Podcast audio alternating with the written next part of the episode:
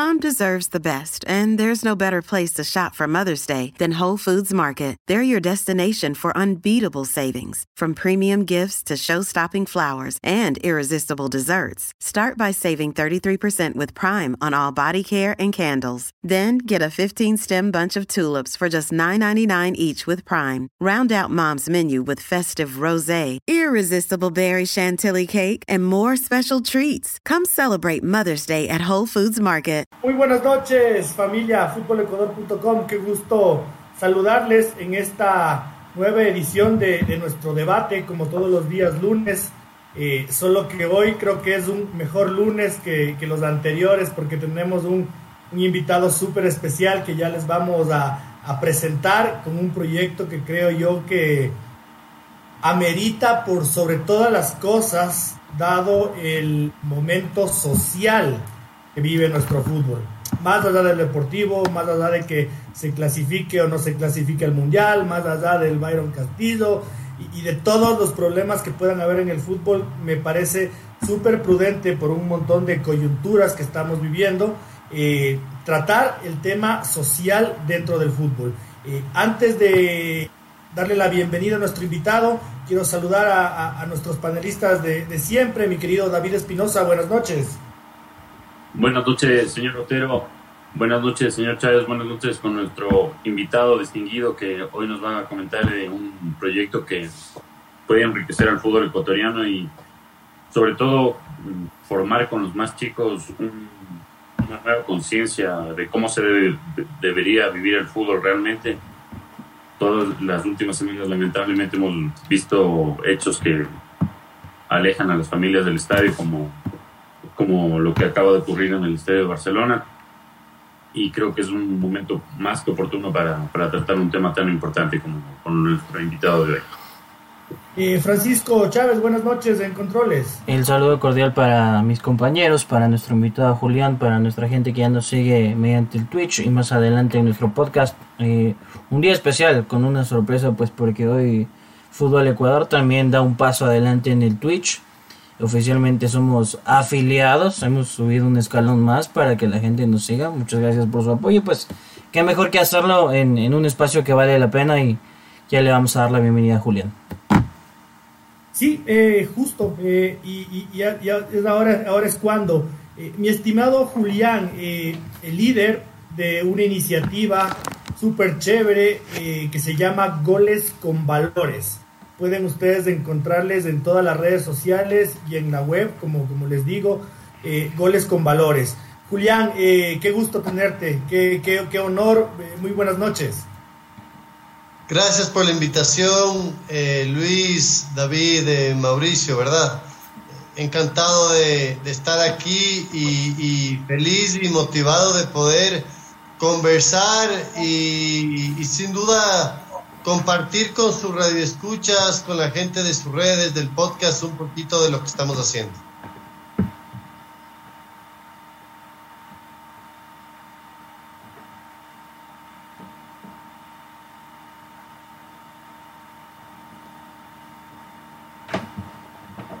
Eh, sí, David, eh, sigue Luchito. Sí, sí, bueno, parece que, que Julián tuvo algún problemita técnico. Y vamos a esperar. Ahí, ahí está Julián. Ahí, eh, te, te, te, te, congelaste un ratito, Julián. Sí, no, le, eh, básicamente les decía que, que, gracias por la invitación. Eh, estoy muy contento de estar aquí con ustedes y encantado de poder conversar y hablar sobre lo que está pasando en nuestro fútbol y por qué creemos nosotros que, que, que la educación en valores eh, puede ser un pilar que marque un antes y un después de lo que estamos viviendo. Eh, con el, permiso de, mis compañeros voy a hacer dos preguntitas yo y, luego le, le, les voy a dar el paso a ellos. Eh, Julián, eh, antes de comenzar con esto, eh, enfócanos un poquito. ¿Cómo nace la idea de goles con valores y a quién está enfocado? ¿Cuál es la misión, visión? A ver, yo he sido desde que tengo memoria futbolero, desde muy chiquito, y al pasar los años mi sueño siempre fue trabajar en fútbol. Eh, quise ser futbolista de niño, obviamente no lo logré. Me fui a la universidad, pero siempre busqué el ver la manera de poder estar en el deporte en el día a día. Y me vinculé a, esta actividad hace 11 años y siempre le vi al fútbol como un espacio de, formación, un espacio educativo, eh, donde a veces ganaba, a veces perdía, pero simplemente amaba el deporte. Con el pasar de los años, trabajando con niños a través de mi, mi programa de fútbol y programas de responsabilidad social, llegué a entender realmente lo que significa una pelota en este caso. Y realmente pude ver que una pelota, si se la utiliza para bien, puede llegar a cambiar vidas de manera positiva. Ese fue el, el, punto de arranque eh, que ocurrió en la pandemia, en toda esta pandemia tan loca que nos trastornó la vida y que nos movió el piso. Estaba un día en mi casa y, y dije, quiero hacer algo distinto y quiero buscar la forma de que el fútbol vuelva a recuperar su esencia. Eh, que el fútbol no sea solo ese espacio de ganar y perder y de tantos problemas que vemos hoy en día, corrupción, delincuencia, violencia, eh, todo lo que, bueno, todo lo que sucede, sino que podamos regresar un poquito a, la raíz, a lo que realmente significa un deporte tan lindo como el fútbol. Y así nació Goles con Valores, eh, como un sueño, como una, como una idea, con la visión de poder a través del deporte llevar un mensaje positivo principalmente a los niños y luego de los niños a los adultos, en el que podamos regresar a ver atrás y, pensar en el deporte y en el fútbol como un espacio de desarrollo. Eh, para contextualizar un poquito más del tema eh, con mis compañeros y con los escuchas, eh, además de todo esto que tú nos acabas de contar, hay una iniciativa chévere para los empresarios, para las empresas eh, que puedan pagar un poco menos de sus impuestos eh, de manera, eh, digámoslo, oficial, legal, con la venia del Estado ecuatoriano y poder respaldar esta iniciativa de, goles con valores, que a mí me parece un logro fantástico, Julián. Sí, la verdad es que dentro del, del proyecto nosotros lo manejamos como un proyecto con propósito social, en el que necesitamos buscar la forma de que el proyecto crezca mediante patrocinios, porque no tenemos fondos para poder llevar a cabo todas las actividades que realizamos, que más adelante les quiero contar a detalle todo lo que hacemos. Y el, Ministerio del Deporte eh, sacó un beneficio tributario en el que uno puede aplicar como un proyecto deportivo. Y el beneficio es que permite que las empresas se alineen a tu proyecto y vean en este proyecto un, eje positivo de acción, puedan beneficiarse del 150% del, del impuesto a la renta. Entonces, una empresa te da mil dólares, eh, va a poder deducirse 1.500 eh, a fin de año. Entonces, me parece que de parte del Ministerio del Deporte es un gran, gran, gran apoyo y, estamos trabajando justamente para que más empresas se sumen, eh, se alineen a los valores que nosotros eh, comunicamos y que podamos capacitar y educar a miles de niños, que ese es el objetivo. Eh, sí, señores empresarios, así que super pilas porque yo no creo que haya algo más lindo en esta vida que ver a tu marca involucrada con niños, con fútbol, con cosas positivas eh, y como bien dice tu, tu nombre, ¿no? Con, con, goles, con valores. Eh, mi querido David. Eh, sí, Julián, qué gusto tenerte aquí con nosotros, qué bacán tu proyecto. Espero que, como ya éramos viendo en, en, tus redes sociales, acaban de conseguir este apoyo del, del, Ministerio, este decreto, ¿no? Porque es un, un, proyecto con bases sólidas. Te quería preguntar, ¿Están trabajando actualmente con algún equipo profesional de la Serie A, algún convenio, quizás con algún jugador eh, emblemático, no sé, con, como Antonio Valencia? ¿Han pensado en, ese tipo de cosas? Eh, gracias, David. Eh, hemos pensado en muchas cosas, pero nosotros tenemos muy claro que lo primero es los niños. al momento en que nosotros nos metimos en esto, eh, el objetivo es lograr capacitar a la mayor cantidad de niños de todas las academias de fútbol posibles. Entonces, ¿qué es lo que hacemos? Visitamos cada semana academias de fútbol eh, en el norte, en el sur, en los valles de Quito. Eh, tuvimos la suerte la semana anterior de ya no solo llegar al fútbol, sino que también tuvimos la suerte de capacitar a una academia de básquet y a una academia de tenis. Em, porque los valores del deporte son para todos los deportes, no solo para el fútbol. Obviamente empezamos en el fútbol por todo lo que significa y porque es donde más hay que trabajar, donde vemos violencia, donde vemos un montón de corrupción, etcétera. Y dentro de ese objetivo está el trabajar con equipos profesionales. Hasta el momento hemos tenido la suerte de visitar a la Expuse femenino eh, y también estuvimos eh, con Independiente del Valle. Nos invitaron al complejo y capacitamos a los 120 chicos que viven allá en el complejo en, en Sangolquí niños desde 9, 10 años hasta los más grandes de, 18, 19 años. Y ha sido, ha sido muy lindo porque en todos los espacios a los que hemos ido, ya sea recreativo o más profesional, eh, ha habido un interés. Los chicos, los niños son una esponja. Ellos quieren aprender, quieren nutrirse de cosas buenas. Eh, y sin duda que al momento en que les visitamos, eh, se involucran, se involucran, nos preguntan, comparten y es, es maravilloso, es maravilloso ver cómo los niños al momento que tú les hablas, por ejemplo, de uno de los valores que trabajamos mucho, que es la honestidad, a veces capaz la gente no les ha hablado antes de lo que es la honestidad y cómo la honestidad puedes poner en práctica en la cancha. Entonces ellos se les, se les ilumina su mirada y te prestan mucha atención y luego hacemos un compromiso. Luego les decimos, miren chicos, hagamos un compromiso para que lo que hoy hemos hablado, ustedes lo apliquen en su vida.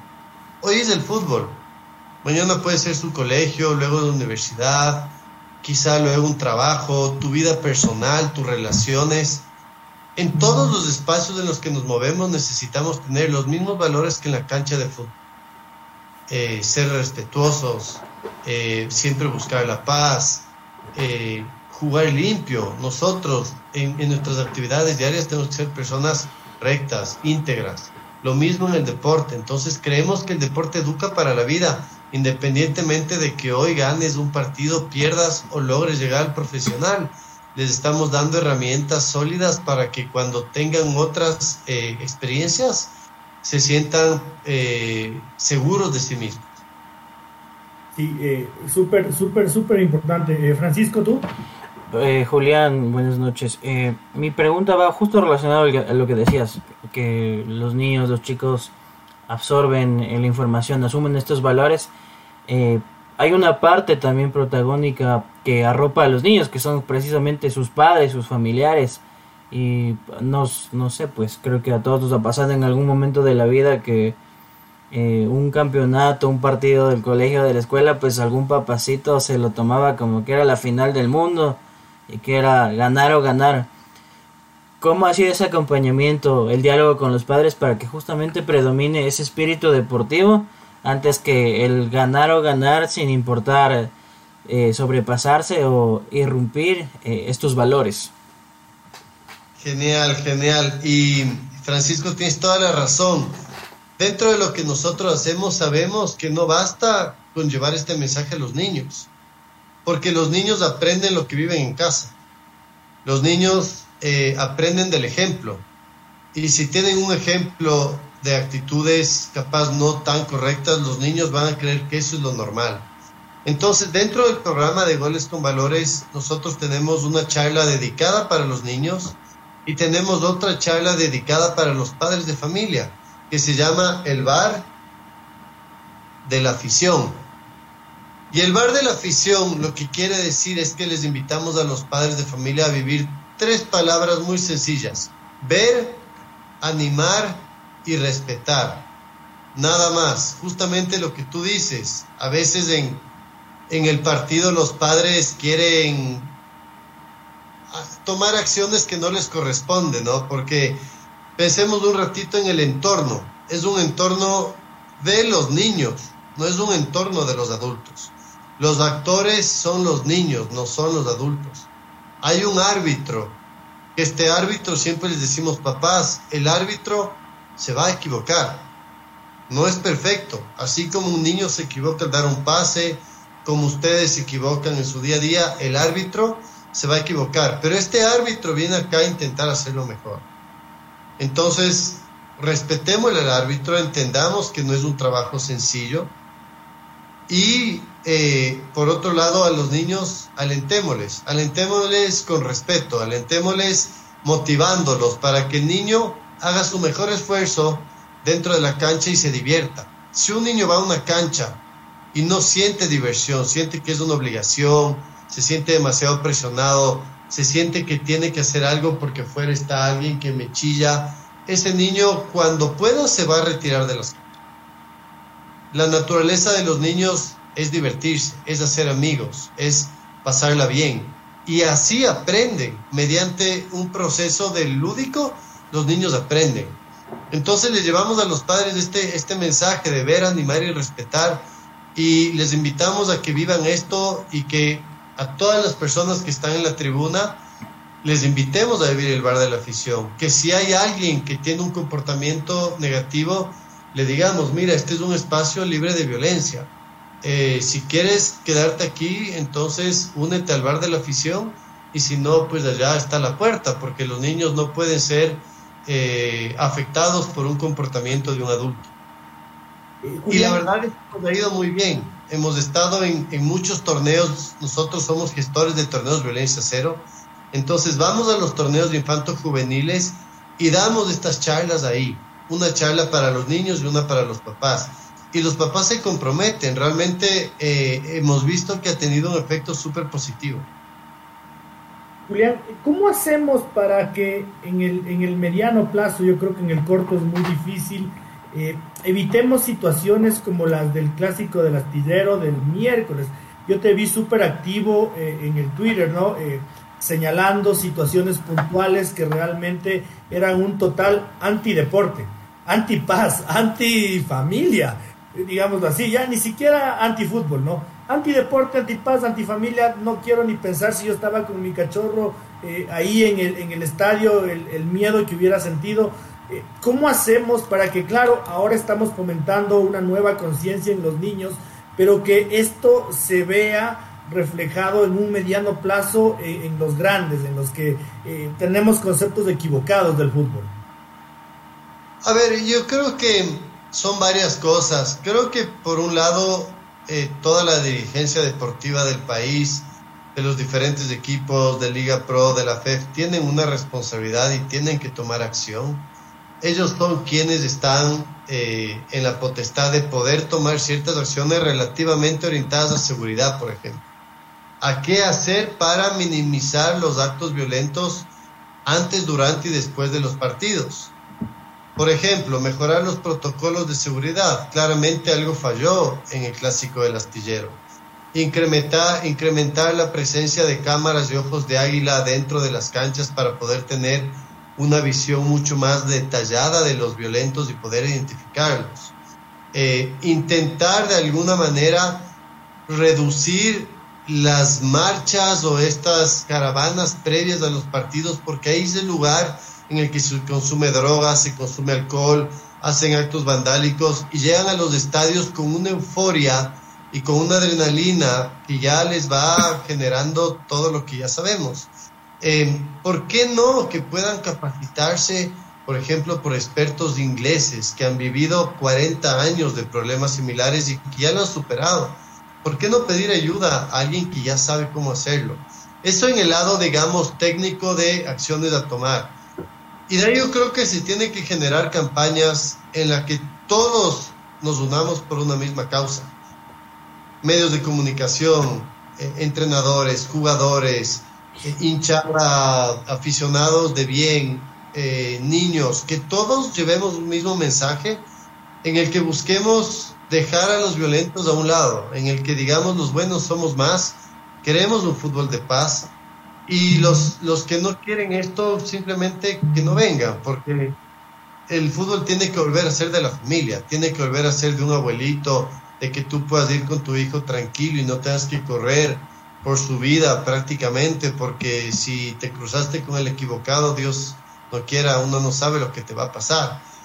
Entonces yo creo que si todos empezamos a, a tener un, una actitud y también un mensaje en las redes sociales para bajar ese nivel de violencia virtual, también mediática que hay, yo creo que haríamos mucho.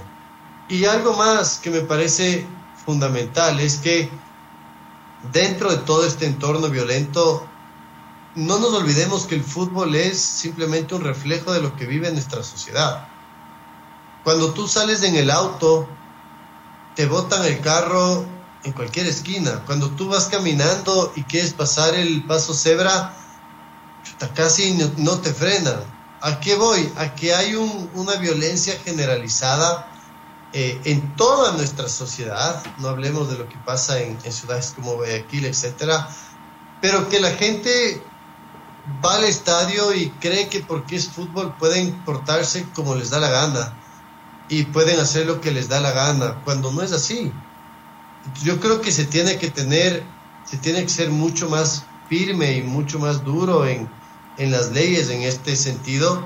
Y, y, por ejemplo un partido sin público en, a Barcelona me pareció una ridiculez la verdad. Continuando en, en, en ese hay que un precedente. Si no se siente un precedente realmente fuerte, esto va a seguir pasando. Eh, justo en, continuando en este punto de lo que pasó con, con Barcelona, Julián, eh, yo vi el, comunicado que sacó al, día siguiente de todos los incidentes de Barcelona y si bien concuerdo en algunos puntos, eh, no sé qué opinas tú del punto que te, voy a mencionar, pero a mí me parece que esa decisión que tomó Barcelona, espero que, que, que, le pueda dar marcha atrás, una de las decisiones que, que anunció que iba a tomar, y a mí me parece que es como una señal de que lamentablemente están como reconociendo que la batalla está perdida, es que entre las medidas que tomó Barcelona fue anunciar que está prohibido el ingreso de niños a la general, a una de las generales.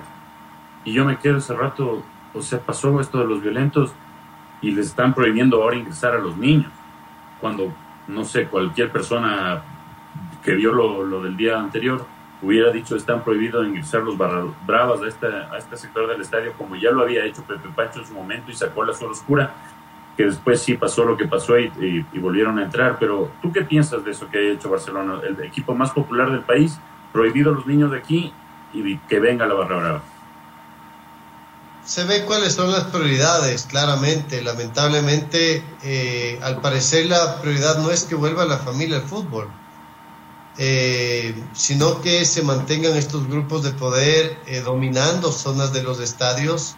Es una tristeza porque como tú dices debería ser al revés, ¿no? Debería ser, invitamos a que la familia se apropie de la General Sur, los niños, los adultos mayores, la, las mujeres, todo el mundo, para que justamente sea lo que todos queremos, un ambiente de paz, un, que se viva un, lindo espectáculo yo no entiendo esas decisiones tampoco, pero un poco lo que da a entender es que la batalla está perdida. Es decir, si alguien entra a la General Sur, Cholitos, ahí sí nosotros no podemos hacer nada y suerte o muerte. O sea, no se quejarán después. Básicamente es eso lo que están diciendo. Francisco. Eh, Julián, eh, justamente por, por, ese mismo tema de la violencia que lastimosamente ha alejado a, a, la familia de los estadios, desde tu perspectiva, eh, ¿cuánto compromiso le falta a los clubes pues para también asumir que de su lado hay un error? Te pongo en contraposición. Ir al fútbol en la familia se, se ha convertido en una lotería, desde el punto en que tienes que escoger el transporte riesgo que te asalten, que si vas en tu vehículo que no te encuentres con que si se enfrentaron entre barras bravas te roben, los costos de las de los boletos versus que te toca, optas por una suscripción ahora a estas plataformas y probablemente pues te ahorras económicamente y también te, te estás ahorrando quizás el pasar por un mal momento. A ver, yo quiero pensar en positivo y quiero creer que los dirigentes quieren solucionar esto. O sea, yo creo que quieren solucionarlo, pero capaz es algo complejo. Yo lo que creo es que, sinceramente, lo que, lo que tiene que ir pasando de a poquito es que volvamos, tanto los equipos, la gente, etcétera, a entender realmente cuál es la esencia del deporte. Si es que cada vez le subimos más el nivel de competitividad y el nivel de solo ganar, ganar, ganar en todo. Hoy en la vida el que pierde eh, se desmotiva, el que pierde chuta está, pero que se lanza de un puente. Cuando en el fútbol y en la vida lo que más hacemos es equivocarnos. O sea, en un partido patean 50 veces al arco y meten uno, dos o tres goles. Es una muestra de que te equivocas. Es una muestra de que sigues intentando para ser mejor. Pero eso no quiere decir que si perdiste no sirves para nada. Y yo veo eso en los niños. Los niños hoy en día pierden un partido, pierden la final de un torneo y se les desarma el mundo. Cuando simplemente es un partido de fútbol que termina siendo un juego. Yo creo que sí, tienes que ir a ganar, nadie dice que no, tienes que ir a ganar y tienes que ir a jugar con todo tu, empeño y tu fuerza y todo lo que quieras. Pero un ratito, bajo eso de ganar a como sea, no podemos poner en peligro las vidas de terceras personas. Creo que desde los cánticos de las hinchadas, los nombres de las hinchadas, incitan a la violencia incitan al que el diferente no tiene por qué estar aquí, que esto es mío, cuando en cinco meses nos vamos a poner todos la amarilla, azul y roja y nos vamos a abrazar cuando Ecuador mete un gol en el Mundial, independientemente si del lado mío es de la Liga, del Emelec, del Barcelona, del Cuenca, del que sea, vamos a gritar un gol por nuestro país. Entonces yo sí les digo a la gente y en general a todos, intentemos ser dentro de lo posible no verle al fútbol como la vida o la muerte o como lo más importante, porque lamentablemente al final del día hay cosas más importantes como la vida. Si tú vas a un estadio y tienes riesgo de perder la vida, ¿qué sentido tiene ir a ese estadio? Y yo estoy convencido de que la educación es la herramienta más poderosa del mundo. Y necesitamos más educación, necesitamos que los equipos entiendan que hay que capacitar y comprometer a sus jugadores también, porque los jugadores también tienen aquí una responsabilidad, a que esos jugadores también lleven un mensaje de paz a su hinchada y a sus compañeros eh, de, equipo. Yo, yo siempre he dicho en, estos espacios, eh, y en un tono de tristeza y a veces de crítica, Julián, que los medios de comunicación estamos tomando roles, creo yo, eh, equivocados. En la ciudad de Guayaquil habrá los medios afines al MLE, a la Barcelona, en Quito los medios afines a la Liga, al Independiente del Valle, que, en este afán por congraciarse con el dirigente de fútbol, eh, piensa que todo lo que estos equipos hacen está bien. y a partir de eso tapamos todas estas cosas de las que hemos hablado en estos minutos eh, y al mismo tiempo nos cegamos a iniciativas, a proyectos como el tuyo, como el de Goles con Valores, eh, que estoy seguro también puede haber otro en distintas ciudades, en distintos países, eh, y no les paramos bola, ¿no? Estamos pensando solo en el Junior Sornosa, en el Byron Castillo, a ver si es que es colombiano, no es colombiano, y que se replete, y castiguen al Barcelona más duro, porque eso ha sido una payasada, pero no nos enfocamos realmente en el problema, y, estamos ensegueciéndole eh, a la gente que nos escucha y que nos lee. ¿Qué demandas habría de, iniciativas nobles como, como, la tuya? Lo que tú dices, Luis, es, es verdad y, y, por eso yo estoy muy agradecido con, con los medios y con las personas que llegan a entender como ustedes que si es que no volvemos a verle al deporte como, una, como un espacio netamente formativo, de desarrollo educativo, nos vamos a quedar en ese círculo de, de no fui yo, fuiste tú, esto, es, esto me favorece, esto no me favorece, y nos quedamos en ese círculo vicioso, siempre intentando sacar beneficio o siempre queriendo uno ganar. Nuevamente, el ganar, el tener la razón, el ser más fuerte, el ser más inteligente, no se trata de eso. Yo creo que, yo creo que los medios de comunicación y los periodistas deben entender que si nos unimos todos somos mejores, que todos a la final queremos un fútbol ecuatoriano en este caso mejor en todos los aspectos, de en nivel, en, sin violencia, en todo, todo lo que hemos hablado.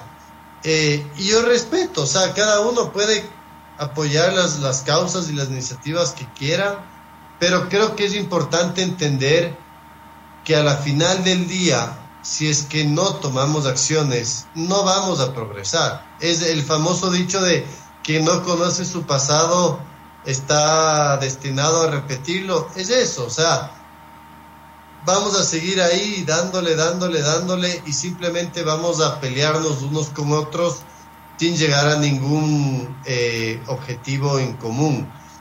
Quiero, quiero también eh, hablar una cosita que me olvidé que me parece muy chévere y es la iniciativa de la tarjeta blanca.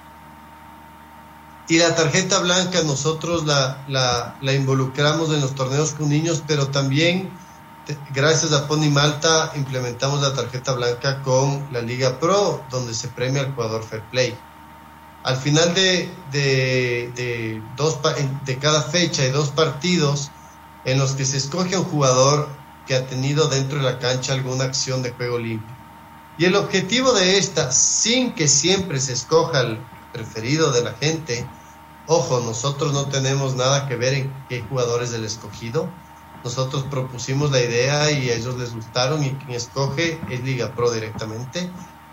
Pero la, la iniciativa es muy buena porque es justamente llegar a entender que el fútbol no solo debe ser un espacio de castigo, de amarilla y la roja, sino que puede premiar también las buenas acciones, que es lo que queremos, que cuando un rival separa, cuando un jugador separa a los rivales, es una acción positiva que busca la paz cuando un rival le levanta del piso al del otro equipo después de, golpearlo y le pide perdón y respeto. Y así, o sea, y queremos que eso resalte más para que ya no hablemos tanto de lo malo, sino también de lo bueno. Creo que sí. Creo que en el mundo somos muchos más los buenos, pero como lo malo muchas veces más llama la atención y genera más bulla, siempre se entiende a compartir y hablar de lo malo y parece que entonces que lo malo es más grande, cuando realmente las buenas acciones son las que se deben compartir. David.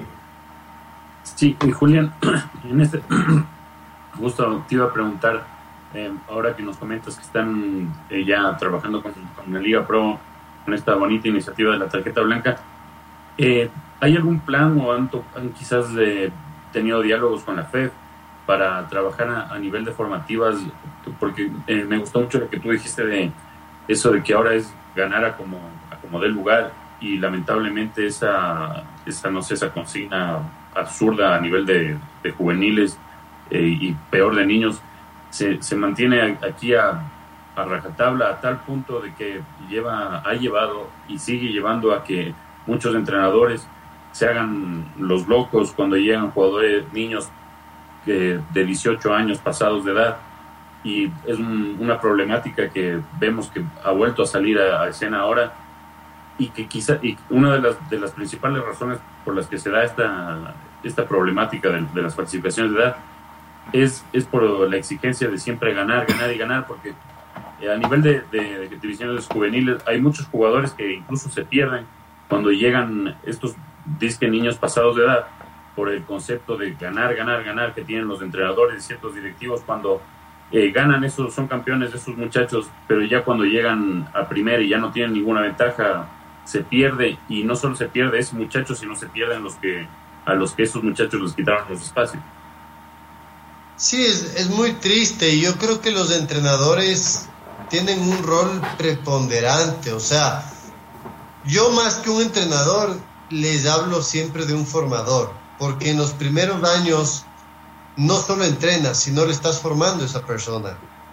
Y ahí los valores tienen un rol fundamental. Algo que tenemos nosotros en nuestra sociedad que a mí me saca de quicio, pero que todos en algún momento lo hemos hecho, es la famosa viveza criolla.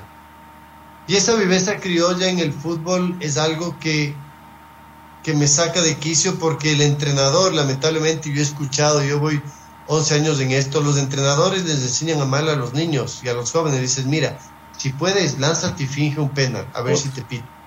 Jálale de la camiseta sin que te vea y pégale un golpe y luego te vas por el otro lado. Eh, mete la mano así como Maradona, ve y, te aseguro que no te van a ver. ¿qué les estamos enseñando? ¿Queremos que ese niño luego sea tramposo de por vida? ¿Que cuando vaya a un trabajo busque la manera de robarle al jefe? ¿Queremos que ese niño le engañe a la mujer? O sea, ¿qué queremos lograr con esos chicos cuando solo es un partido de fútbol en el que vale mucho más perder bien que ganar mal? ¿Qué saco yo ganando con trampa? Me va a tocar siempre ganar con trampa porque no sé ganar bien. Es, realmente un problema súper grave y, tuvimos una experiencia hace dos meses, jugamos un, un que nos invitaron con una categoría sub, sub 10 que tengo y llegamos a los penales y era un partido amistoso, no era ni un torneo, era un amistoso. Y el entrenador del otro equipo le hizo patear dos veces al mismo jugador. No nos dimos cuenta porque entre la bulla, tantos niños, no te das cuenta. Y un papá nos dice, oye, ese niño fue el primero en patear y repitió ahorita. Cuando tenía 10 otros niños que todavía no habían pateado. Y obviamente con ese penal ganaron y mis, mis alumnos me decían, pero hizo trampa, ¿por qué pateó dos veces? Entonces yo le dije, hay que ser honesto sin importar el resto. Y así se aprende. Siempre va a haber el vivo, el sapo, el que quiere pasarse en la tercera fila. Siempre va a haber, pero está mal. Y tenemos que decir, no está bien que un niño aprenda a ganar con trampa. Que no pueda ganar lícitamente o, perder con dignidad. Y este es el famoso bar de la honestidad que les invitamos a los niños a vivir. Que les decimos, mira, tú aquí en la cancha tienes dos opciones la opción de jugar limpiamente, con la verdad, o intentar sacar ventaja, pero veamos qué beneficio te da eso. Y los niños entienden, los niños entienden y, y, los niños son puros y son limpios. Los que les intoxicamos y les, y les metemos cosas equivocadas somos los adultos. Exactamente. Eh, Francisco. Justamente dentro de lo que mencionas de encaminar la necesidad, los valores, cosas positivas, cuánto se debe acompañar sobre todo hasta la adolescencia y que puedan seguir cosechando y cultivando estos valores hasta la adultez. Eh, esto basado en qué ejemplo eh, vemos que hoy en, nuestros torneos locales nos abundan los auspicios y los temas de las casas de pronósticos deportivos y empiezan los rumores, las especulaciones de que por aquí hay partidos arreglados y que están involucrados dirigentes, jugadores, cuerpos técnicos, más allá de que no, se ha investigado a fondo estos temas. Eh, cuán importante también es que sepan que todos los valores que ustedes imparten se los tienen que llevar para su vida, para que aprendan que también estas prácticas del, dinero fácil y otros aspectos en su vida eh, tanto personal como profesional, más allá de que su carrera no siga ligada al fútbol, también tiene que ser impecable y tiene que ser basada en los valores, en, todo lo que van en, su proceso con ustedes. Yo creo, Francisco, que todos los colegios, todas las escuelas deberían tener una clase de cívica obligatoria desde que están en Inder, donde se les hable de, de ética, se les hable de moral, se les hable de valores, porque lamentablemente esto es algo de trabajarlo con, repetición, muchas veces, o sea, todos los días uno tiene que hablar de esto a los niños, no solo una vez, nosotros no podemos estar todos los días en todo lado, pero les decimos a los entrenadores de los equipos, miren, hagamos un compromiso de que ustedes y nosotros vamos a buscar lo mejor para estos niños. Y que cuando nos encontremos en un torneo infantil, podamos ver cómo ustedes juegan con el bar de la honestidad. Y será un orgullo ver que esos niños se lleven estas experiencias significativas para su vida. Y ahí los papás también juegan un rol preponderante. Pero yo creo que dentro de los primeros 10 años de la vida de un niño son los más importantes, porque es donde se está formando. Ya un adolescente, si ahorita le agarramos a un chico de 16, 18, 20 años y le dices, oye, juega con honestidad y si te den la mano, dile juez, me tocó en la mano, es balón para el otro equipo, ya es más difícil. Es más difícil, pero yo creo que aquí los futbolistas también tienen un rol preponderante. El día, y, y esto es verdad, esto ha pasado en Europa, en muchos lados, que el futbolista se levanta y le dice al juez, me dio en la mano, no es penal o bote el balón afuera han habido muchos actos de estos. Acordémonos del hecho de Marcelo Bielsa eh, con el Leeds United hace unos años, que hizo que su equipo se meta un gol, se deje meter un gol, porque hubo un gol en el que, en el que no hubo una jugada de juego limpio. Eh, y así hay muchos escenarios a nivel mundial en el fútbol donde han habido muestras de honestidad y de juego limpio. Entonces, el día en que haya un hecho de esos aquí en el Ecuador, que un jugador tenga la... ¿Cuál sería la palabra? Valentía. La, la valentía de hacer una acción de honestidad, aunque en ese momento le perjudique a su equipo, porque aquí, nuevamente, el más vivo es el más bacán, le perjudique a su equipo, pero que tenga esa valentía, va a dar un ejemplo para millones de personas y que le aseguro que todo el mundo le va a reconocer su acción y que va a marcar un antes y un después. Entonces, yo no creo que todo está perdido, yo creo que Va a llegar el día en que eso pase, sí. Ojalá sea pronto. Me hubiese encantado que sea en el Cumbayá Melec, que hubo ese penal ahí que no sé qué fue y, y que podía haber el jugador de Melec pateado afuera o decirle al árbitro, mira, no, no fue penal. Y así en cada partido que hay acciones de ese estilo y que da un ejemplo a los niños, porque los futbolistas son un ejemplo a seguir de los niños. Un niño lo ve y lo imita, lo bueno y lo malo. Entonces, eh, sin duda yo creo que hay que hacer un hincapié mucho más profundo en los niños, porque los niños son los que se están formando y todavía tienen ese corazón relativamente limpio en el que debemos meter todos estos ingredientes que le van nutriendo para bien. Totalmente, y, bueno, sin, sin irnos a, casos muy lejanos, ¿no? Aquí lo, alguna vez lo ponderamos, no sé si tuviste Julián en México, le habían expulsado a un compatriota nuestro, el Washington Corozo, eh, y el jugador eh, que había supuestamente sido víctima de la falta se acercó al árbitro y le dijo, pero no me topó.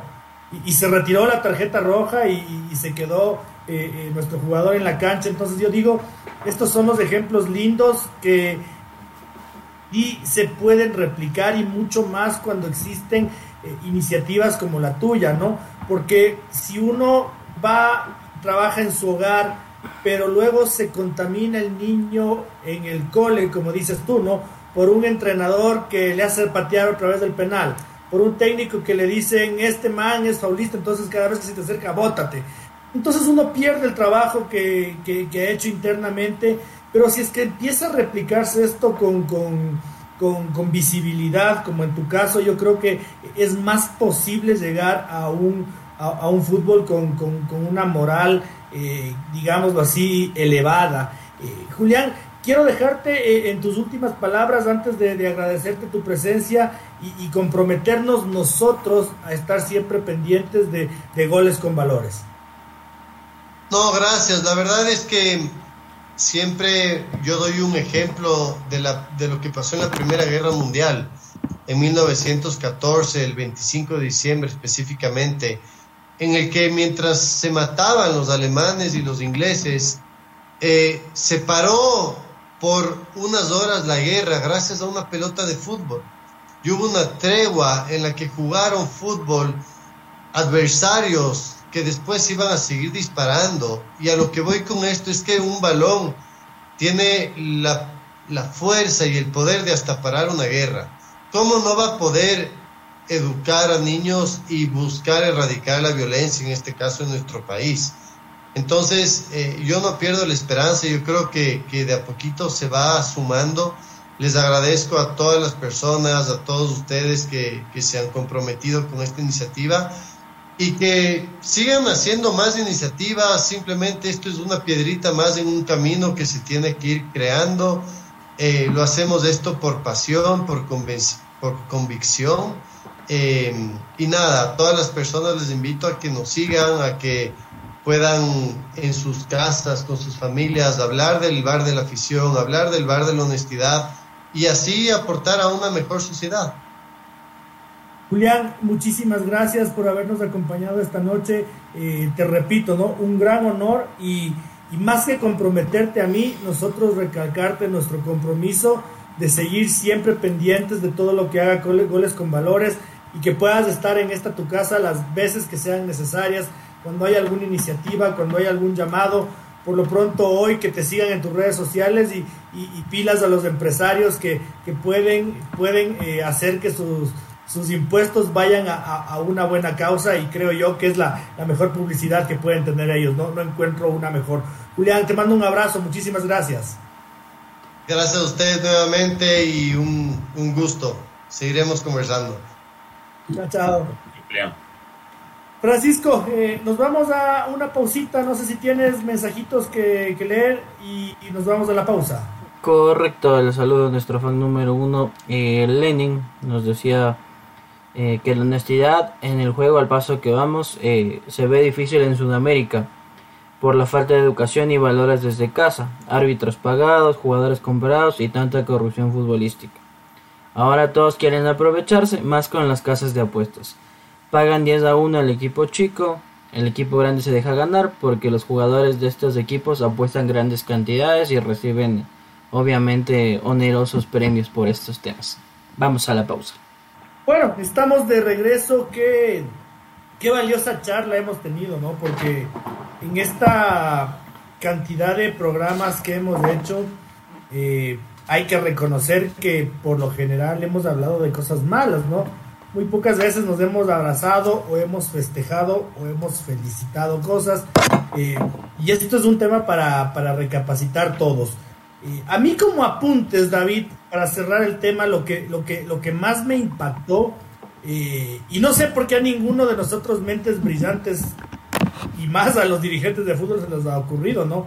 Si Inglaterra extirpara una violencia, ¿qué estamos esperando para pagarle los pasajes y el hotel más caro de Quito y luego el más caro de Guayaquil y luego más caro de Cuenca al capo que logró eso en Inglaterra? Yo creo que sería la plata mejor invertida de, de, la vida. O de España si quieren, porque los ultras, los boignoisos, ya han sido extirpados de, las, garras, de las barras de animación, como se llaman allá, eh, y como la Liga Pro muchas veces se jacta de su, de su cercanía a la liga, bueno, pues llamen al español especialista y que logró que esto se haga una realidad. Eh, yo no sé por qué a nosotros no se nos ocurrió esta brillante idea que nos deja Julián y que, que seguramente podría ser una de las cosas que más necesita nuestro fútbol, incluso más urgente que el VAR justo estaba, ahorita que me lo comentaste, estaba, eh, lo estoy buscando porque, si no me equivoco, ya lo trajo la, la FED hace, claro, creo que fue hace como unos 5 o 6 años, ahorita lo, voy a buscar bien, pero lo trajo de puro, o sea, no, no fue que vino a destruir a, la, seguridad de los estadios, creo que fue solo, pues, ya sabes, para Fernalia porque se la tomaron a la ligera. Aquí cuando pasa algo en los estadios, cuando falleció el, último hincha ahí en el estadio de Liga, Cristian Calvache, me acuerdo que fue la última bomba, porque antes de esa había sido la última bomba por el niño Carlito Cedeño, y ahora otra vez vuelve el tema de la, de la violencia y lo que tú dices, claro, o sea, la, la, violencia aquí en Ecuador se la puede erradicar fácil, fácilmente, claro, fácilmente entre comillas, porque sería fácil si es que tanto los la policía los asambleístas y lo, o sea, el gobierno, los asambleístas también colaborando con las leyes que se necesite crear, pero sobre todo los directivos de los clubes estén decididos a, erradicar a las barras. Pero si una de esas partes no está decidido a erradicarlas, simplemente no, no, se, va, no se va a poder. Y un ejemplo de esto es lo, lo, que citaba el caso de, de, Barcelona, que pasó lo que pasó y se prohíben niños en la general entonces es una locura. O el caso también, claro, es, distinto, pero para graficar la cercanía que tienen las barras bravas con los equipos, que llega su el día y el, no sé, el presidente de la, de la Muerte Blanca estaba ahí en el camerino eh, diciendo que, y aparte aclarando que aclaró las cosas de, cómo se fue en el 2015. Entonces yo digo, o sea, Esteban Paz el que tiene que aclarar las cosas, o es el, barra brava, el, principal barra brava el que ordena que, que nadie más pueda ubicarse en, la General Sur en esa parte de liga. Entonces, no, no, ya, la verdad a mí, claro, esta iniciativa de, de, Julián de goles, goles, con valores te devuelve, te devuelve un poco la esperanza de que se pueden cambiar las cosas, pero cosas como las que pasan en la realidad con, la prohibición de niños en la General de Barcelona, el, verle al, Barra Brava dándole la bienvenida a su día en el camerino, yo digo, mm, no hay una parte que no no no no no no quiere deshacerse de las barras doradas de aquí. Totalmente de acuerdo. Sabes que yo en su momento había ponderado el comunicado de Barcelona y, te agradezco que con Julián hayas destacado ese punto. Yo lo había pasado por alto y tienes toda la razón. Qué locura es eh, prohibirles a los niños, pero que sigan yendo los bombos, las trompetas, eh, la, droga y, todo lo demás. Eh, Francisco, ¿y, qué hacemos con los medios de comunicación? Si, si tenemos comunicadores emblemáticos que hablan de mozas, de tabacos cuicos, de tragar gratis, de, de, emborracharse con los panas, si tenemos otros medios de comunicación afines, eh, en este caso en la ciudad de Quito donde yo vivo, hay unos dos medios de comunicación afines a Liga de Quito que, se matan dándole la razón al equipo cuando pasan cosas como las que comenta David y no dicen absolutamente nada. Cuando, cuando nosotros mismos nos estamos eh, provocando miedo de ir al estadio. Eh, Liga no quiere bajar los precios de las entradas. Ya, ok, no bajen. Pero Liga le da protagonismo al presidente de la barra brava de un grupo violento. Entonces, ¿cómo, cómo hago yo para llevarle a mi bebé de, de un año al estadio donde seguramente el que manda ya no es ni Esteban Paz ni el Diego Castro, sino el que manda es el jefe de la Muerte Blanca. Eh, yo, ¿Cómo voy a ir al fútbol yo así? Francisco, David acaba de comentar los problemas de los dirigentes, de los clubes. Y yo te pregunto a vos, ¿qué hacemos con la sarta de cojudeces que hacemos los periodistas por tener cuatro seguidores más? Eh, realmente deberíamos depurar eh, criticar y cuestionar, pero el tema es que aplaudimos como focas. Entre más polémico es el periodista, más incendiario, como que le suelta, le va a citar un ejemplo, pues en el inicio cuando venían las presentaciones y fue el Deportivo Quito América, empezaron con las cargadas que ojalá va a ver si el Quito lleva ahí sí la siguiente semana y no solo porque es la liga.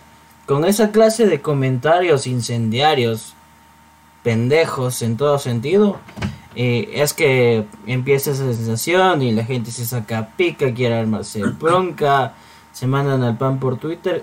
Ojo que nosotros no solemos replicar estas notas de violencia porque alguna vez yo se lo consultaba a usted y decía no, porque es eh, darles pantalla a un grupo de, de desadaptadas que no se lo merecen, es darles el protagonismo innecesario. Señor Chávez, y antes de que siga usted, y por eso fue que Fútbol Ecuador no sacó nada de la vergüenza que hicieron los hinchas del Club Sport MLE en Machala, porque no les vamos a dar importancia, porque no les vamos a publicar y porque no vamos a darles el gusto de que se vean en nuestro medio de comunicación haciéndole la gran cagada al fútbol. Justamente por eso, señor, eh, señor Chávez, perdón que le haya cortado, para que no se me vaya esa idea. Y sí, pues sí, también por ese lado creo que creo que falta espacios también y la gente el llamado a la coherencia. Eh, Lenin nos hace una observación puntual y creo que sí es lógica.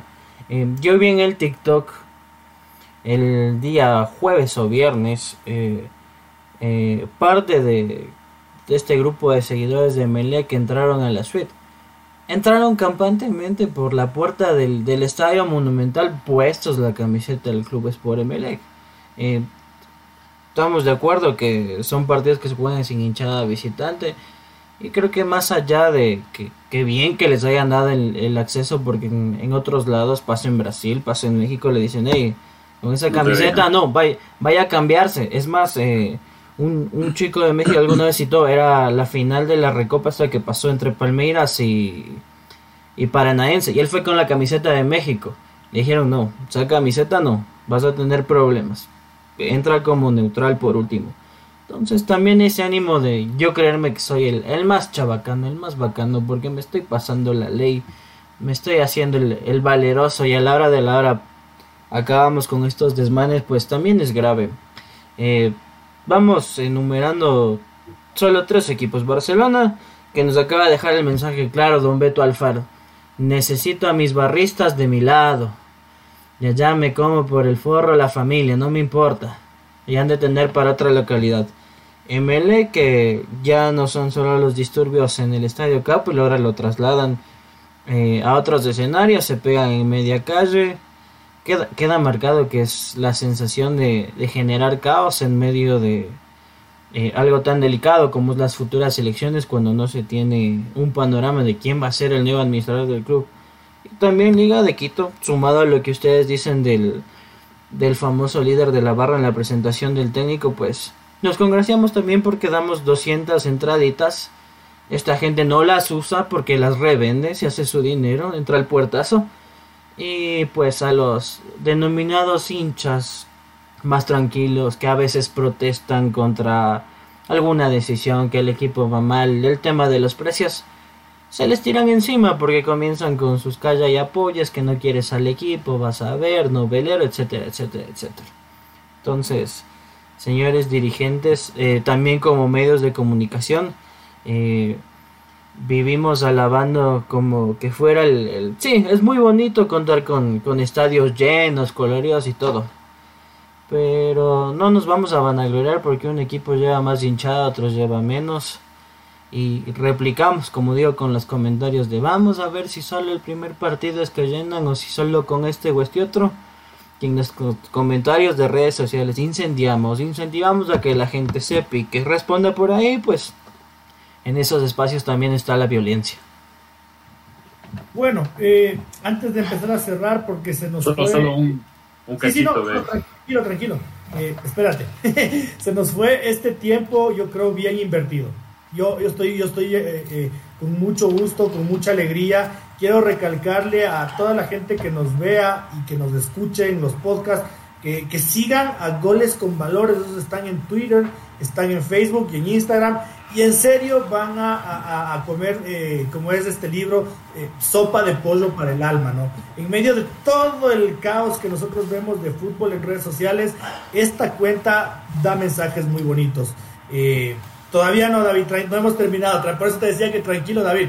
Bueno, a ver, eh, rapidito.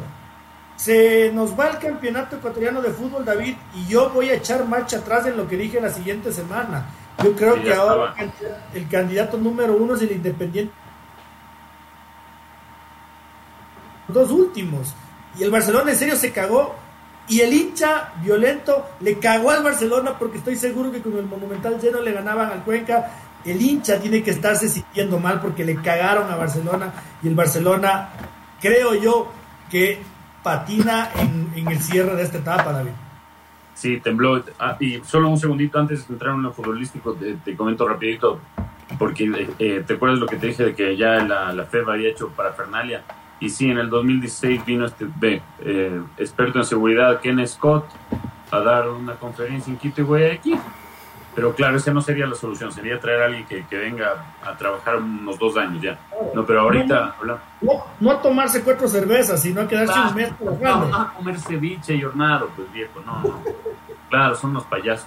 Pero la nota, ya hablando en lo futbolístico, eh, algo me, no sé, a mí como el partido con Lanús, eh, de, que perdió 3-1 en, en Argentina, como que empezó a marcar ahí que es algo de, de Barcelona, un quiebre, ¿no? Como que algo había pasado en el vestuario.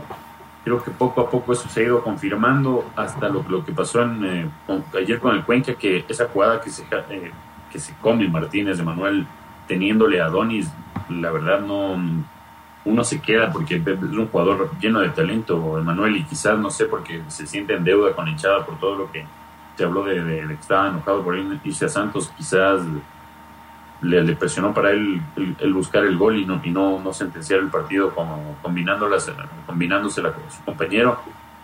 Y claro, como tú dices, yo creo que Barcelona ayer un poquito tembló, se puso nervioso sabiendo que si ganaba ya tenía la etapa. Y ahora le toca a un Aucas que no es por hacer la, la frase esa que ahora está de moda del mejor Aucas, el mejor Aucas de, los- de todos los tiempos. Pero este Aucas sí, no sé, o sea, si te daba temor enfrentar a un Aucas, creo que este, esta versión de César Ferías, con lo poco que se ha visto, ¿no? Pero es un, un Aucas que es, es serio, o sea, por lo menos def- defiende bien lo, lo que primero hace y, y, y- y tiene pegada. Entonces creo que el, el partido que se viene es bravazo y claro, el- ahorita todo está a favor de Independiente del Valle, pero no nos olvidemos que Independiente también, si bien suele hacer partidazos contra lo- los denominados grandes, a Liga le, le tiene de hijo en, lo- en los últimos, últimos años, pero a Independiente le, le cuesta contra los chicos. Se suele contra Guayaquil City, contra, contra Cumbaya casi no, casi no puede si no era por el penal regalado. Entonces, no sé, esta, esta definición, si me dieran a apostar, yo no, no, no sé por, qué, por quién la daría, la verdad. Sí, yo creo que lo que tú dices de Barcelona, también creo que sintieron el golpe de Gabriel Cortés. Y a mí me pareció que Emanuel Martínez cometió un despropósito en sus redes sociales cuando dijo o dejó entre líneas que internamente eh, le quisieron hacer la casita. Y yo creo que por ahí ya, ya empezó a friccionarse algo en Barcelona que espero que no. Eh, Francisco, yo también creo que el Independiente, si bien tiene el mejor calendario, ahora está abocado a jugar dos partidos seguidos de Copa Libertadores y sin dos jugadores en un mismo puesto. Se lesionaron Prevital y Farabelli, entonces ahora tienen a Fernando a Gaibor y a Mateo Ortiz y San se acabó. No hay más en esa posición. Y siquiera por, lo, por los próximos seis meses, no. No es que de aquí al fin de semana se recuperan. El uno para dos meses, el otro para seis. Y entonces eso también puede conspirar contra el Independiente, Francisco. Eh, alguna vez lo mencionaba Pablo Repeto que cuando Liga jugó con Barcelona se desgastó física y emocionalmente y luego por eso vino Boca y les arandió. Más o menos es para los cuatro clubes, incluyendo el MLE y también el quinto con Católica, es precisamente, estás en una semana donde te vas a jugar la vida internacionalmente, porque seamos honestos, esta es la semana prácticamente del, si, eh, si no ganas estás fuera en los casos de Sudamericana y en los casos de Libertadores, al menos si no empatas fuera del país, pues te complicas.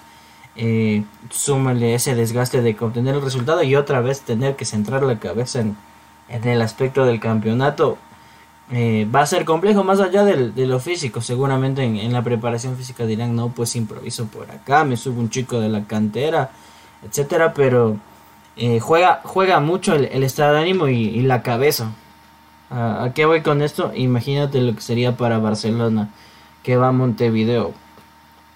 Tener que exigirse y que no puede cerrar el partido con tanta facilidad y acaba ganando apretado o que de planta asume un empate o una derrota que lo deja fuera de. Ese aspecto anímico, ese estado mental puede jugar en contra para la jornada de fin de semana. Yo creo que si bien decías lo de Independiente, eh, puede haber otro, otro aditivo como presión. Eh, más allá de que Melec está muy atrás, Liga también juega sábado. ¿Y qué tal si gana Liga? se sube de puntero, les mete presión otra a, tanto Independiente como a Barcelona y empiezas como desde ya no empieza como pitazo inicial, no tengo 90 minutos para tratar de meter un gol, superar a mi rival y ganar el partido y me acerco a la etapa. Te juega también la parte mental, empieza ahí un, un TikTok mental de se me está yendo el reloj, no estoy metiendo el gol, me están superando. Y también eso te mete presión y te puede jugar en contra. Eh, David, si es que nos ponemos a analizar la plantilla de Barcelona, la de la Independiente, la de la Liga y de la Católica, poquito más lejos creo yo que no. Eh, físicamente y mentalmente, ¿cuál crees que llega mejor? Porque ahorita hablamos de que el Independiente capaz está mejor parado en el calendario, pero capaz es el que más golpeado está con su plantel. Eh, hablamos de los problemas que ha tenido Barcelona. Eh, versus la liga que a trancos y barrancos, porque hay que ser honestos, ha ganado. Entonces seguramente emocionalmente es un equipo que está bien. Y la católica creo yo que tiene también un plantel como para eh, sentir cierta tranquilidad. Te pregunto esto porque curiosamente esos cuatro equipos van a tener actividad esta semana. Entonces tienen que responder en dos torneos. En, en, este punto creo que el, el, justo el, de los tres, eh, Católica, bueno, también estaría en la pelea entonces entre los cuatro, pero pongamos ahorita solo entre los tres, entre Barcelona, Independiente y Liga, creo que en este aspecto, en el físico, el que mejor llega sería, claro, no con una super ventaja, ¿no? porque también ha venido jugando doble torneo, pero creo que es Liga. O sea, eh, no, no tiene tantos jugadores lesionados, no ha perdido a su goleador como le, pasó a Barcelona, que claro, no fue por lesión, fue por el tema que todos conocemos, pero es una baja y aparte también, no sé, una bomba mental para adentro del grupo, lo, que ocurrió con, Cortés. En Independiente lo de Farabelli si bien él es para dos o, tres meses, es una súper baja y lo de lo de Previtali era el jugador favorito de Paiva que se queda sin todo el año, entonces son dos bajas que te, te, merman. Si quieres o no quieres te merman porque no, no, e incluso Mateo Ortiz, que es uno de los que podría jugar ahí, no va a poder jugar el campeonato porque fue expulsado. Entonces son bajas ultra sensibles y creo que en, este factor, en el físico y de plantilla, creo que Liga llega mejor en este cierre, cierre de, la, etapa, porque incluso le apareció eh, Brian de Jesús, que es el, otro nueve que todo el mundo decía, no voy a decir que por un gol ahora es, Ronaldo ni nada, no, pero sea, el, el generó demasiadas dudas cuando se anunció su contratación el, 90% de la hinchada, por no decirlo toda, estaba rechazaba su, su, contratación y creo que con este gol que hizo se quita parte la, la mochila de, de, toneladas que tenía de no haber anotado un gol en tres años y se va a liberar de esa de esa de esa todavía no particular pero si no está Tomás Molina al 100% puede entrar y, contribuir con algo, ¿no? Yo también creo que Liga Deportiva Universitaria es el equipo que llega eh, en mejor estado mental y físico de los cuatro que yo sigo creyendo que están en la pelea. No sé tú, Francisco, qué, qué opinas. Quiero que hacerte la misma pregunta. Eh, a ver, es que en, la teoría nos dice que la Católica, porque descansa, aparentemente descansa un día más, por lo que juega mañana, eh, día martes. Pero yo, si le sumo un, factor adicional al tema independiente del Valle, más allá de las bajas, este run run de que se nos va, no se nos va el profe Paiva, que la oferta de León, eh, bien o mal, por más que sean rumores, pero como sonan con fuerza, te replican medios mexicanos para el futbolista también debe ser incómodo en, en qué momento nuestro anhelado profesor nos va a decir, bueno, he decidido dar el salto, nos vemos. Ustedes verán cómo se arreglan el, resto de la temporada y no porque sean malos, sino porque me llegó una mejor oferta. Es lo que te mencionaba de Barcelona, del, estado mental. Y más allá de, que a Liga sí se lo ve bien, que han hecho los cambios, eh, me, me, suena que pegaron eh, como plus extra el tema del, del estado anímico, esa, esa dosis de locura que le mete Luis Ubeldía de que en el gol sale corriendo como loco, se abraza, le botan al piso.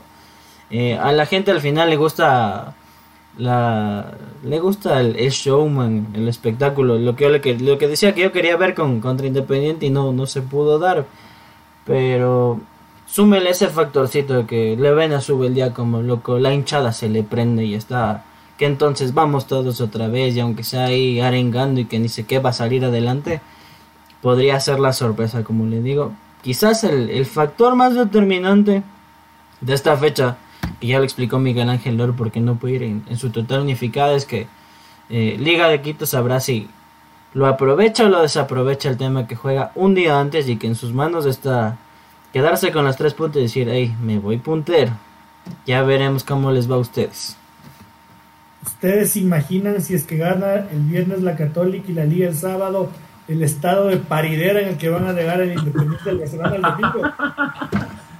Pero si yo no quisiera estar en ese camerino porque es como que, ¿dónde que me equivoco, hijo de puta, se caga? Se caga, el, se caga medio año. Y aparte que en Chillogallo va, va a estar la, a la hinchada de Barcelona mayoría. Es para buena presencia de público. Y, ojo que Independiente ya no es pues la cenicienta que ojalá jueguen bonito. Cuando usted va al Estadio Banco de Guayaquil eh, los angolqueños ya le exigen vamos ahí metan presionen no te jales del gol pero cuando la entrada es gratis no es dos por uno si no hay 10 personas Bueno, eso sí, cuando, claro, cuando hay cosas importantes en juego o algún buen equipo, obviamente. Y, no me estoy burlando, no estoy diciendo literalmente. Las cosas como son. Cuando es gratis o es dos por uno, si no hay 10 personas, como en el Guayaquil City. Entonces, señor Espinosa, despidámonos, vea, ya de ser de dormir. ya se me duerme, vea. Cuente, cuente qué quiere decirle a la gente fuera de, lo que hemos conversado. No, ahí eh, eh, comentarles a, los oyentes que si bien todos estábamos un, con un poco, o, seguimos con un poquito, algunos más menos incertidumbre del, del caso de Bayern Castillo, justo apareció hoy una, una declaración que yo estaba esperando personalmente porque quería alguien imparcial, o sea, no, no querían un abogado ni, chileno ni ecuatoriano, porque a ecuatorianos así como le tienen buena y tal, pueden defenderle, también hay otros que le tienen mala y meten su, su, su, subjetividad ahí queriendo meterle mala onda. Hoy eh, un abogado especialista de apellido Cáceres, eh, paraguayo, que trabajó ocho años en el TAS. O sea, si trabajas ocho años en el TAS, te puedes dar clases de, de, leyes en cualquier universidad del mundo. Algo de saber. Algo de saber el pan allá.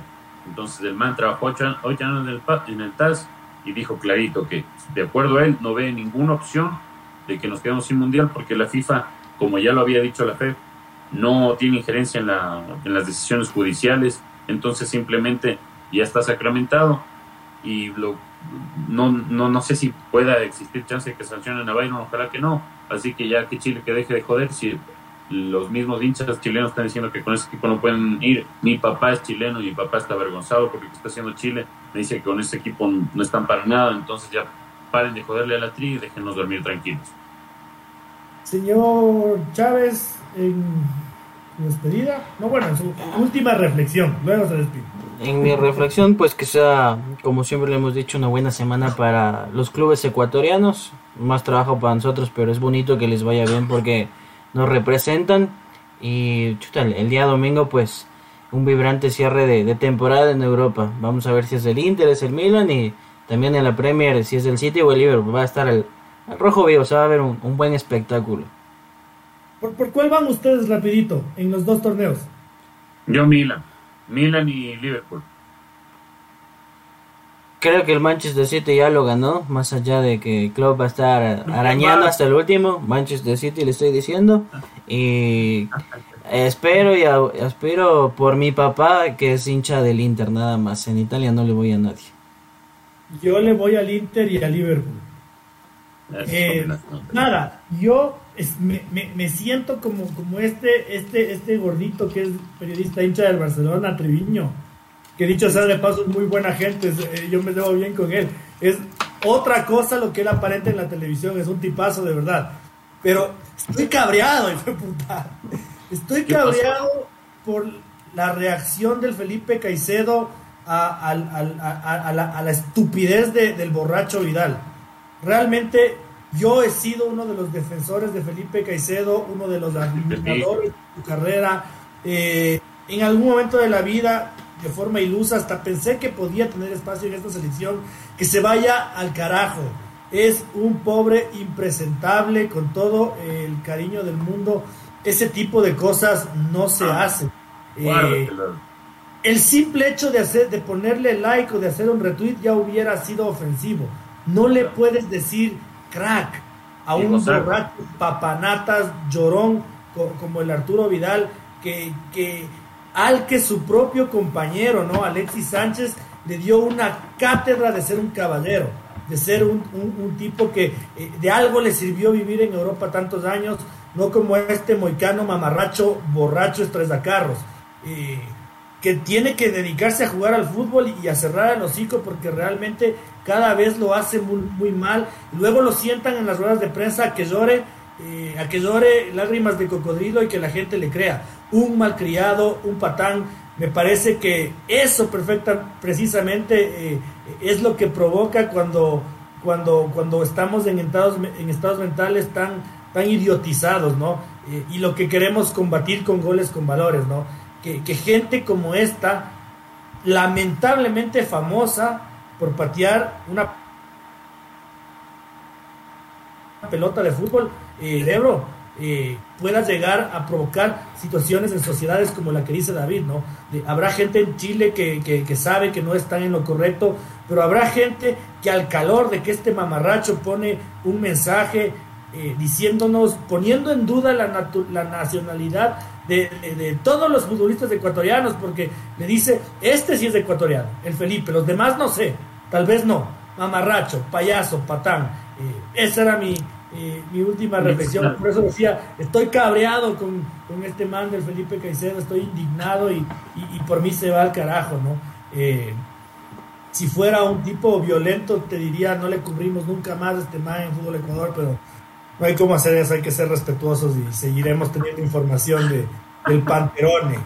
Eh, sin más, mi querido David, muchísimas gracias por habernos acompañado. Eh, mando un fuerte abrazo y, nos veremos el, próximo día lunes. Ojalá que con Yadi. de una, de una, ñaño. Sí, ojalá que vuelva Yadi. Y nada, un fuerte abrazo también para ti, Luchito. Un fuerte abrazo, señor Chávez. Gracias por el doble trabajo. Y sí, comparto la, mala onda de, de. La verdad, no, no le entiendo. Un retweet o un, like ya hubiera sido mal, como, mal visto, como tú lo dices, lo de Craig y ahí que gozándose. Aparte de un, de un tipo que bueno, o sea, por último, si, si no es ecuatoriano o lo que sea, pero burlándote de un compañero de profesión que es mucho menor a ti, que podría ser tu hermano menor, y, o sea, no, la verdad, pésimo, Felipao. Y nada, no pasemos iras y más bien enfoquémonos en cosas positivas como goles con valores para ir a dormir eh, con una buena sonrisa. Eh, señor Chávez, eh, un abrazo, buena noche y Dios mediante nos vemos el próximo día lunes. Gracias por todo. Eh, buenas noches para nuestros seguidores, para la gente que ya nos va a escuchar en el podcast, que nos sigue religiosamente, pues sí, llevémonos lo, bueno de goles con valores y que a estos señores que en su momento van a tener que volver al país, ojalá les mostremos que pueden volver, pero ya retirados, nada de encima más a congraciarse en, en equipos de fútbol grandes después de las eh, actitudes y gestos de desprecio que tienen con su país